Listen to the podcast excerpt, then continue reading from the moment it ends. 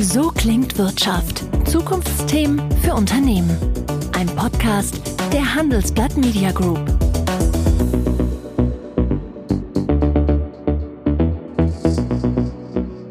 Unser Alltag wird bestimmt von Effizienzdenken. Spätestens seitdem Henry Ford vor rund 100 Jahren das Fließband einführte. Niemand hat das so schön spektakulär ins Bild gesetzt wie Charlie Chaplin 1936 in seinem Kultfilm Moderne Zeiten. Wir alle kennen das Bild, wie er in einem gigantischen Räderwerk droht zerquetscht zu werden. Doch diese Effizienzsucht der Manager ist in Zeiten der Digitalisierung nicht besser geworden, ganz im Gegenteil. Was macht das mit uns allen und wie kommen wir da raus aus diesem Hamsterrad hin zu echter Innovationsfähigkeit? Darüber wollen wir heute sprechen bei So klingt Wirtschaft. Mein Name ist Thorsten Giersch, ich bin Chefredakteur Business der Handelsband Media Group. Das Management frisst seine Mitarbeiter. So lautet die Unterzeile des nagelneuen Buches von Gunther Dück. Der sarkastische Titel dazu: Heute schon einen Prozess optimiert? Im Buch geht es richtig herzhaft zur Sache. Eine der Thesen: gerade deutsche Manager können kaum noch was anderes als nach Effizienz zu heischen. Das reicht aber natürlich nicht, um wirklich innovativ zu sein und mitzuhalten. Der frühere Mathematikprofessor war auch Technikchef von IBM und ist seit einigen Jahren Bestsellerautor im Unruhestand und ein Stachel im Fleisch der heutigen Managerriege. Seine früheren Bücher wie Schwarmdumm oder Flachsinn sind Bestseller geworden. Das Neue ist definitiv auf dem Weg dazu. Schönen guten Tag, Herr Dück. Guten Tag, Herr Giersch. Dank der Corona-Maßnahmen können wir uns heute natürlich nur am Telefon unterhalten, nicht wie sonst üblich vis-à-vis -vis im Studio, aber ich denke, wir kriegen das hin, oder? Genau. Ich bin ja zur, gehört zur Risikogruppe. Meine Kinder haben gesagt, ich soll nicht aus dem Haus. ich hoffe, es geht Ihnen, offenbar geht es Ihnen trotzdem gut. Ja, klar. Aber stellen Sie sich mal vor, Sie wären 25 und müssten heute noch ins Berufsleben starten. Hätten Sie da unter den Bedingungen, wie sie heute herrschen, Lust drauf? Ja, heute wird vielleicht auch mehr von den jungen Leuten verlangt. Also das sehe ich auch bei meinen Kindern, die jetzt so Mitte 30 sind. Ähm, damals konnte man in Ruhe studieren. Das Durchschnittsstudiendaueralter war so 14 Semester, denke ich.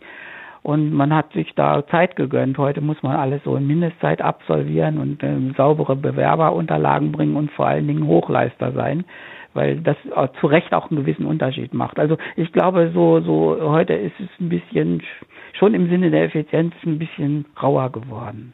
Effizienz ist ein gutes Stichwort, das Thema Ihres Buches. Sie sagen, ähm, es ist wirklich krass geworden, wie Manager immer weiter optimiert haben. Ist ja auch was Gutes, typisch deutsch. Aber es ist inzwischen zu krass geworden. Was steckt dahinter? Was ist Ihre Kritik? Ja, äh, weil Sie schon mal mein Buch zitiert haben, voran ist ja so ein Drehknopf drauf auf dem Cover. Das muss man sich dann mal angucken. Ne, äh, also von gut, besser, drehen, Bullshit. Gut, ja, man, man, man Effizienz bedeutet, dass man von gut auf besser drückt. Und äh, dann eben, man kann auch dann noch weiter das überziehen, dann ist es Bullshit. Äh, im, im, Grunde ist das Management ähm, in einer gewissen Weise in, in eine Sackgasse gekommen. Und zwar haben die im Wesentlichen Maximum mit Optimum vertauscht. Also praktisch die Leute sagen immer, sie optimieren Prozesse, aber sie maximieren meistens irgendwas und sie verstehen nicht, dass das Maximum nicht das Optimum ist. Sie helfen jungen Leuten, aber auch Managern durch ihre Bücher, auch wenn das manchmal weh tut.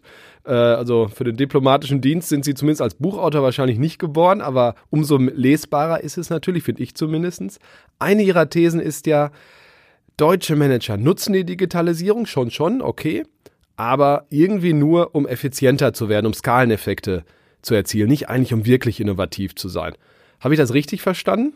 Das ist eine Frage der Kultur, über welche Dinge man nachdenkt. Also äh, zum Beispiel, wenn man wenn man irgendwas Neues anfangen kann, dann fra fragen die sofort, äh, wie messen wir dann, wie wir weiterkommen. Also das fängt schon so mit der Effizienz an. Also äh, wenn wir das machen, wie viel Gewinn machen wir, wann sind wir da und wie messen wir, dass wir dem Ziel näher kommen.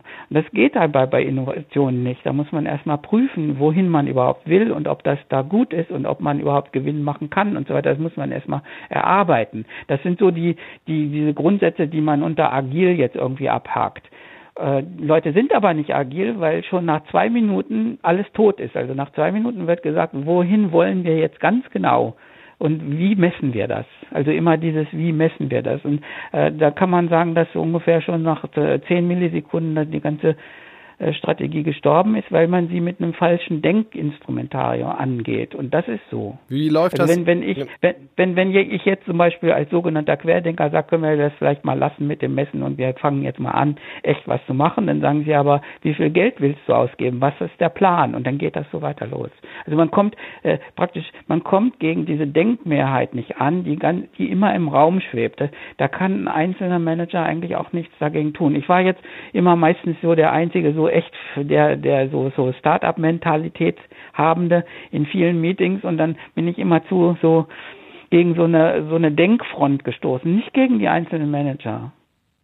Sie vergleichen Manager, wenn ich das aufnehmen darf, mit Burgerbraten, also Managen mit Burgerbraten sozusagen, McDonaldisierung sagen Sie auch.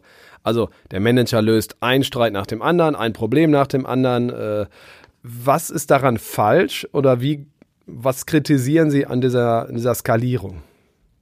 Äh, als Manager soll man, das wäre das Beste, äh, Mitarbeiter coachen und so gut machen, dass man eigentlich nicht mehr managen muss. Also die Führungskraft löst ja jetzt immer irgendwelche Probleme, die durch irgendwelche seltsamen Umstände oder Unfähigkeiten der Mitarbeiter ausgelöst sind und muss ihnen helfen. Wenn man sie aber coacht, dass sie richtig gut sind, also Leistungsträger, äh, dann muss man ihnen nicht helfen. Dann kann man einfach in Seelen ruhig da seinen Kaffee trinken und eine neue Strategie machen.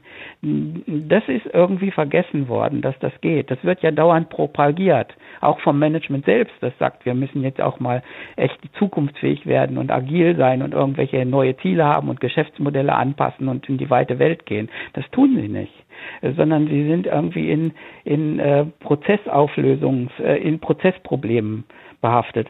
So, das heißt, das Management verstößt gegen Grundsätze, die es selbst ausgibt. Was hindert Sie daran aus Ihrer Sicht? Also weil, weil sie, weil, ja, weil sie nur immer gucken, ob man noch irgendwo was rausholen kann für dieses Quartal und ob man noch mehr verkaufen kann und ob ich noch mal den Kunden anrufe und noch mal verhandle und so weiter. Absolut. Und jetzt hat, hat trotz all der Effizienzwahn, hat ein Mitarbeiter mal eine Idee. Geht damit zu seinem Vorgesetzten und der findet die gut. Ähm, Sie haben das sehr schön in Ihrem Buch beschrieben, was dann passiert. Nämlich? Wenn man eine neue Idee hat, äh, ist das nicht eine Idee, die in dieser Abteilung gemanagt werden kann, weil diese Ideen alle schon abgegrast sind. Das heißt, man hat meistens eine größere Idee, die bereichsübergreifend ist oder das ganze Unternehmen erfasst. Ja, und dann, dann ist keiner dafür zuständig. Das ist das Problem. Und dann sagen, sagen die ganzen Lehrbücher, äh, Innovation ist Chefsache, aber zum Chef kommt man nicht hin. Absolut. Vor lauter Effizienzwahn bleibt kaum noch Zeit, sich auf die Zukunft vorzubereiten, schreiben Ja, der will auch gar nichts wissen. Der, der sagt, äh, macht mir ein Management Summary. Das meinte ich so, so, so mit McDonalds, ja. ja. McDonalds. Der hat Meeting auf Meeting auf Meeting. Dann sagt er, ah, da ist so ein junger Mann oder eine junge Frau da unten, die hat, die hat eine gute Idee. Lass sie mal zehn Minuten antanzen, was sie da macht. Und dann erklärt sie das und dann sagt er, das ist mir zu fachlich. Kommen Sie mal in acht Wochen wieder. In acht Wochen hat Google schon irgendwie ein ganzes Projekt ausge gibt. Gutes Beispiel Google. Ja. Also wir verlieren, sagen Sie auch, Deutschland igelt sich ein bisschen ein. Wir verlieren, was wirkliche Innovation angeht, ein bisschen den, den Fokus. Muss ja nicht nur USA sein, auch in China passiert eine Menge, Tel Aviv, Israel. Ähm, wie kommen wir da wieder runter? Also was, was glauben Sie, welche Art Druck äh, braucht das deutsche Unternehmertum? Äh, wir hatten ja so eine deutsche Unternehmerriege und das deutsche Unternehmertum war fast so heilig gehalten. Und das ist irgendwie eingebrochen durch das, was man Management nennt. Also vom, wir sind vom, vom, vom Unternehmertum zum Management sozusagen ein bisschen ja, im, im Sinne des Effizienzstrebens hingegangen und haben das Unternehmertum da vergessen oder verschüttet. Und das, das, da muss jetzt sozusagen das wieder Chefsache werden. Aber wenn die Chefs selber nur vor Excel sitzen, äh, dann hilft das nicht. Wir brauchen wirklich wieder Leute, die durchgreifen. Äh, es gibt ja solche in Amerika, also Elon Musk so als schillernde Figur oder Bezos oder so, die, die kennt man ja. Und dann hält man die immer für verrückt. Ich, ich meine, ich bin einmal fast äh, exekutiert worden. Ich habe gesagt, macht es doch, guckt euch doch mal Amazon an im Einzelhandel. Ich war so im Einzelhandelsmeeting. Dann haben sie gesagt, Amazon ist keine Gefahr. Das war 2009 und so weiter. Und dann sagen sie immer, ich bin blöd mit Amazon. Und dann, haben, dann lehnt sich so ein Oberboss zurück so, und sagt, passen Sie auf, ich stelle Ihnen noch die letzte Frage. Wie stehen Sie denn zu Zalando 2009? Da machten die mehr Verlust als Umsatz.